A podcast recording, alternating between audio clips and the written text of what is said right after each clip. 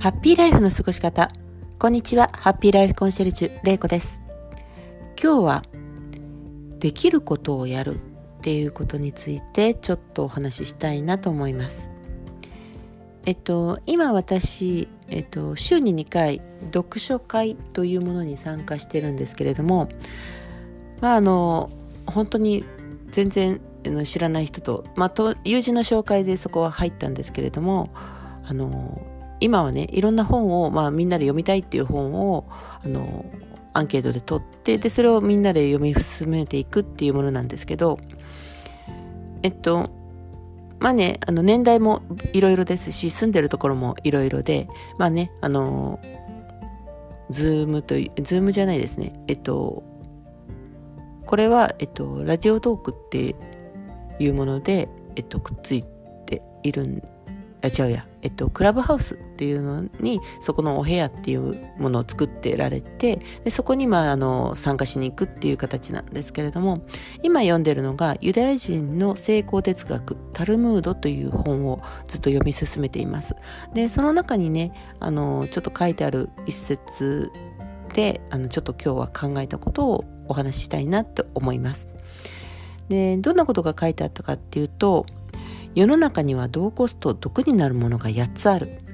旅行恋愛富仕事酒睡眠薬香料である。人間には6つの役に立つものがある。そのうちの3つは自分でコントロールできないが残りの3つは自分の力で制御できる。前者は目耳鼻。で後者は口手足である。目で見たもの耳で聞こえるもの耳から聞こえるものから逃げるか立ち向かうかは自分で制御できる口と手が決める。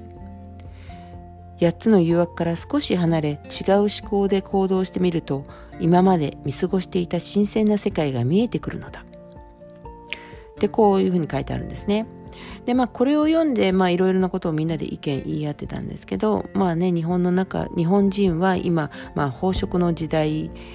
ていうところからね食品ロスについて考えるっていうね、まあ、次の時代にちょっと足を踏み入れたかなっていう感じなんですけどそれでもあのインスタだったりだとか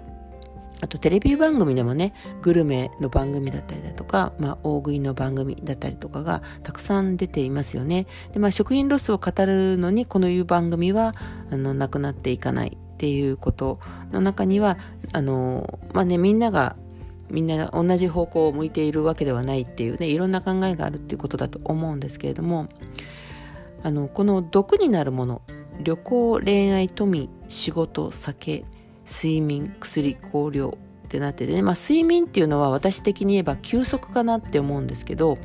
まあ、こういうこの8つがあの毒になるってこのタルムードの中では言ってるんですけどね、まあ、ユダヤ人って戒律が厳しいって言われているので、まあ、あの8つもあるのかって思いますけど、まあ、その中では8つっていうのは、まあ、ごく自然のことなのかなって思うんですけどこれをまあ一つ一つ考えると私的に言えばこれ人間の欲をかきたてるものなのかなって思うんですね。であの、まあ、日本人だけじゃないかもしれないんですけどまあ、人間ってね欲があるから前に進めるっていうところもあるので全ての欲が悪いとは言わないんですけどこの欲を自分でその欲していたっていうふうに思っ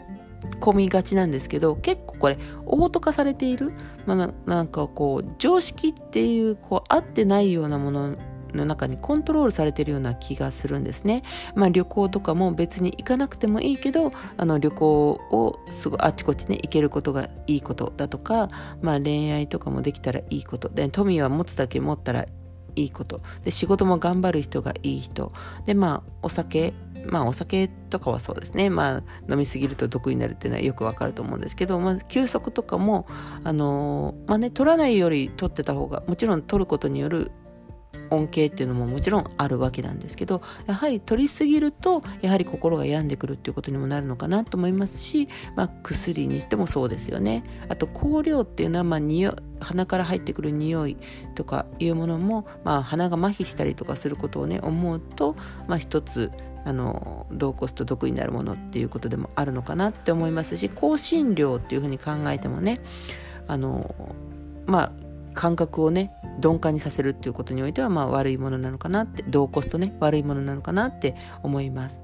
でまあそれをねコントロールできるものの中にできないのが目と耳と鼻。で口と手と足が自分でコントロールできるって言ってるわけですよね。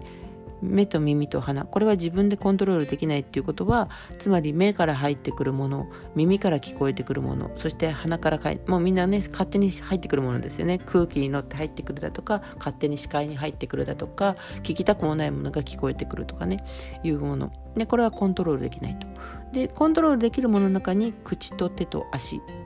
があるわけですよね。言うことと、まあ、あの自分の手を動かしてね何かを作り作るだとか、まあ、書くとか作業をすることとかで足で歩くか歩かないか出て出かけていくか出かけていかないかとかね。あの自分の今居場所を移動するかどうかっていうこともね含めて、まあ、自分でコントロールできるっていうことなんですけどまあね私看護師やっててあのよく聞くのが個室ね、今コロナなので、一応コロナ対策として状態を見るのに最初、あの、別の病気で入院してても、うちの病院は、あの、1日2日、個室の方で管理させてもらうんですね。特にまあ熱とかが関係してくるような病気の方には特にそうなんですけど、まあそれか、そこのところは病院の都合でもあるので、そこ、あの、まあ、ただというかかあの絶対にそこに入ってもらうんですけどその後に大部屋に移った時ですよねそうすると、まあいろんなものが勝手に目から入り、耳から入り、鼻から入りってして、まあいびきがうるさいだとか、あの人の匂いがうるあの臭いだとか、あとカーテン、人のね、視線が、あの、嫌だっていうかね、でもカーテンを閉めてるからなんか個室よりも狭い感じで息が詰まるとかね、まあいろんなことを言われるわけですよ。で、まあ、そういう時っていうのはもうイライラもしてるので自分は悪くない相手が悪いんだ相手が変わるべきだっていうねそのふうに言われるんですけどでもねそれはあのまあそのうるさい人たちが全てが擁護されるべきものではないとも思うんですがでもまあ病院というねあの限られた空間の中で言えばそれはその人にとって必要なものであってあなたにとってはいらないものだからあの無用のものと思ってるかもしれないけどその人にはそれがあって当然ああらあらない、えー、ないと困るものだったりもするわけですよね。うん、でしかもそれは相手に対して言ってるけれども相手は変えられないわけですよ。だってあなたにはいらないけれどもあのその人にはいるわけで。なのでそれを悪く言う除外しろ。というのはそれはちょっと無理でしょっていうことなわけですよね。で、そうなると変えられるのはもう自分だけだと思うと、まあ、いびきがうるさいんであれば耳栓を買ってみるだとか、匂いが臭いなって思うんであれば、その自分の周りの中にそのなんで、まあ、その場からね立ち去るって、まあうん、まあねずっとは無理かもしれないですけれども、まあ、そこをどうにかならないかっていうことを考えてみる、まあね、消臭剤みたいなものを自分のところに来る前に置いてみるだとか、まあ、カーテンを閉めてないと落ち着かないっていうんで、まあ、まあこれもね自分が何か集中できるもの、まあ、別の場所で何かできることを探すだとかあのまあ散歩に行くだとか、まあ、いろいろね、あのー、相手を相手にどうにかしてもらおうと思うんじゃなくてじゃあそれを変わらないものとしてもう本当にこのお天気とかあの、まあ、政治、まあ、政治は変えられたりするのかな？でもまあとりあえず簡単には変わらないですよね。まあそういうものとして変わらないとするならば自分はどうしたらいいかっていうことをね考える。ここであの思考を停止しないっっていうことがやっぱり大事なのかなって思うんですよね。変えられないことと変えられることをちゃんと区別してどうすればいい方向に変えられるか。どうすれば自分でコントロールできることで自分の幸せというものを手に入れることができるか。っていうことをね考えるっていうのが大事かなって思いました。でその時に、まあ、自分に何ができるとか自分は何ができるとか、まあ、あの考えるっていうことが大事だと思うんですけどこれ余裕がないと無理ですよね。今まさにもういびきがうるさくて眠れないっていうもう毎日毎日あの不眠っていうあの眠れなくてイライラするっていうような状態だったりだとかもう匂いが気になって気になってそこ以外にあのこう思考がどこかよそに行けないだとかね、そういう状態自分の中にあのこう余裕がないとそれを変えようっていう気にはならないですよね。うん、で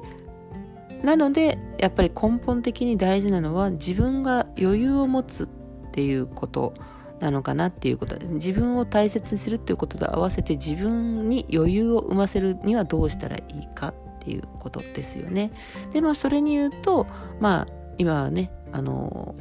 マインドコントロールあ、マインドコールじゃない、マインドフルネスってごめんなさい、間違えました。マインドフルネスというものがすごく注目されてますけど、今にこう、今を感じるっていうんですか？私もちょっとあんまり深くは知らないので あれなんですけどとりあえず今の自分にこう集中するっていうことをやるといいって言われているのでもしあなたが今置かれてる状況で何か自分のコントロールできてないものにこう翻弄されている。自分のできることができていない。やれていないっていうのを感じるのであればね、そういうのも使ってまず自分の中に余裕を生む。そして思考停止しないようにするっていうことをちょっとやってみるといいのかなと思いました。でこれもね自分にできることっていうことで、うんとまあ、さっきねあの口と手と足は自分でコントロールできて目と耳と鼻はコントロールできないって言いましたけどさっきも言ったように目で見るものも、まあ、テレビをねあのテレビから嫌な情報あのメディアからあの